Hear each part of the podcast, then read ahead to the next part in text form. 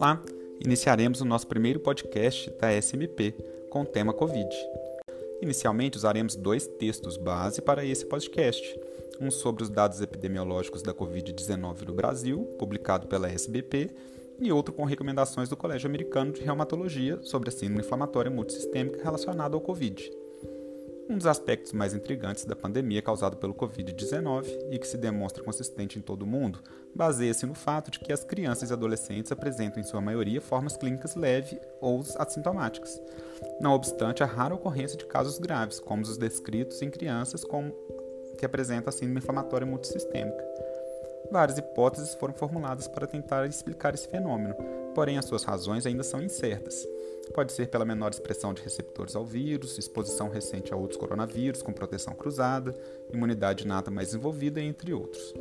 Dessa forma, com base nos dados oficiais apresentados pelo Ministério da Saúde em seus boletins epidemiológicos, foi realizada uma análise das taxas de letalidade da Covid-19 em crianças e adolescentes de 0 a 19 anos, hospitalizadas por síndrome respiratória aguda grave em 2021 em comparação à de 2020. Para dar mais consistência à análise, foi calculada também a proporção das hospitalizações e das mortes atribuídas à Covid-19 nesse grupo etário de 0 a 19 anos em relação ao total relatado, comparando as taxas de 2020 com as de 2021.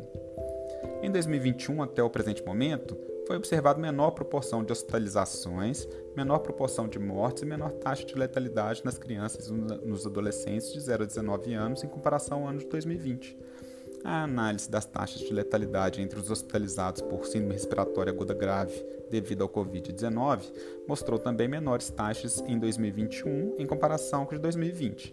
A tendência de redução da letalidade foi uniforme nos diferentes estratos de idade. Porém, obviamente, o aumento do número absoluto de casos de Covid leva a um aumento do número total de casos em crianças e um aumento do número total dos casos graves, mesmo que a proporção seja menor do que anteriormente.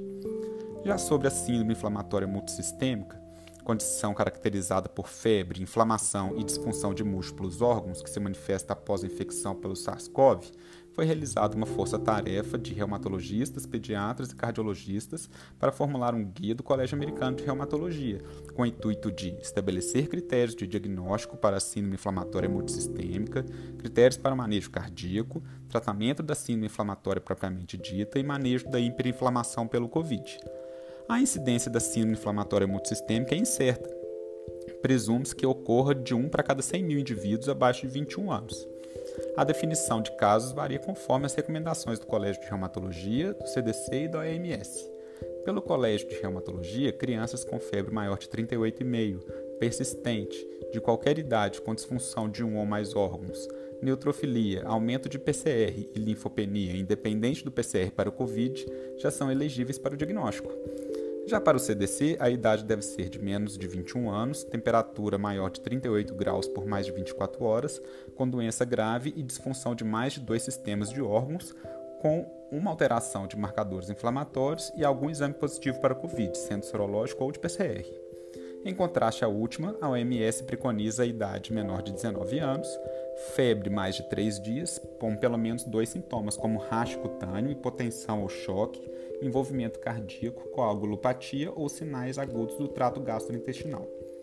Sobre os sintomas da síndrome inflamatória multissistêmica, os mais comuns são febre, achados mucocutâneos como rache, conjuntivite, edema de mãos e pés, lábios vermelhos ou rachados e língua em framboesa, ou disfunção de miocárdio, anormalidades de condução cardíaca, choque, sintomas de trato gastrointestinal e linfadenopatia.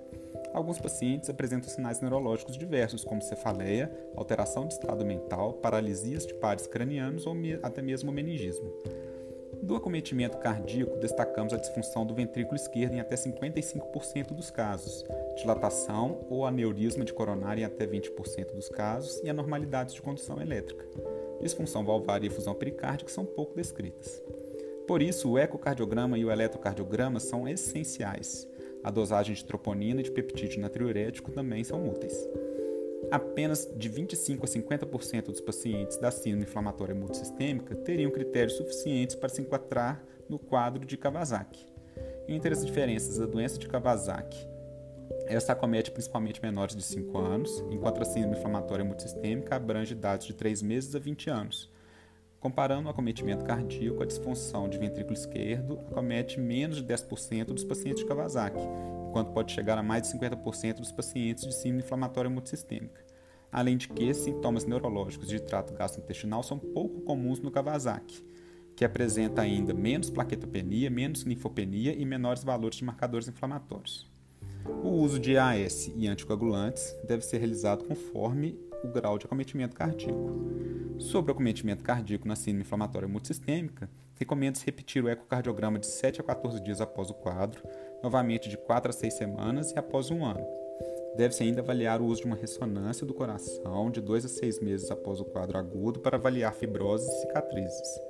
No tratamento dos casos graves, recomenda-se o uso de imunoglobulina intravenosa e ou glicocorticoides. Nos casos refratários, não está recomendada a segunda dose de imunoglobulina, sendo realizado aumento da dose de corticoterapia, além do manejo da disfunção cardíaca. A alta dose de anakinra, que é um antagonista de receptor de interleucina 1, deve ser considerada nos casos refratários. Sobre essas informações e muitas outras, acesse nosso site www.smp.org.br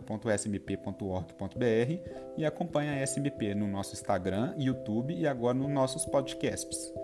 Até breve!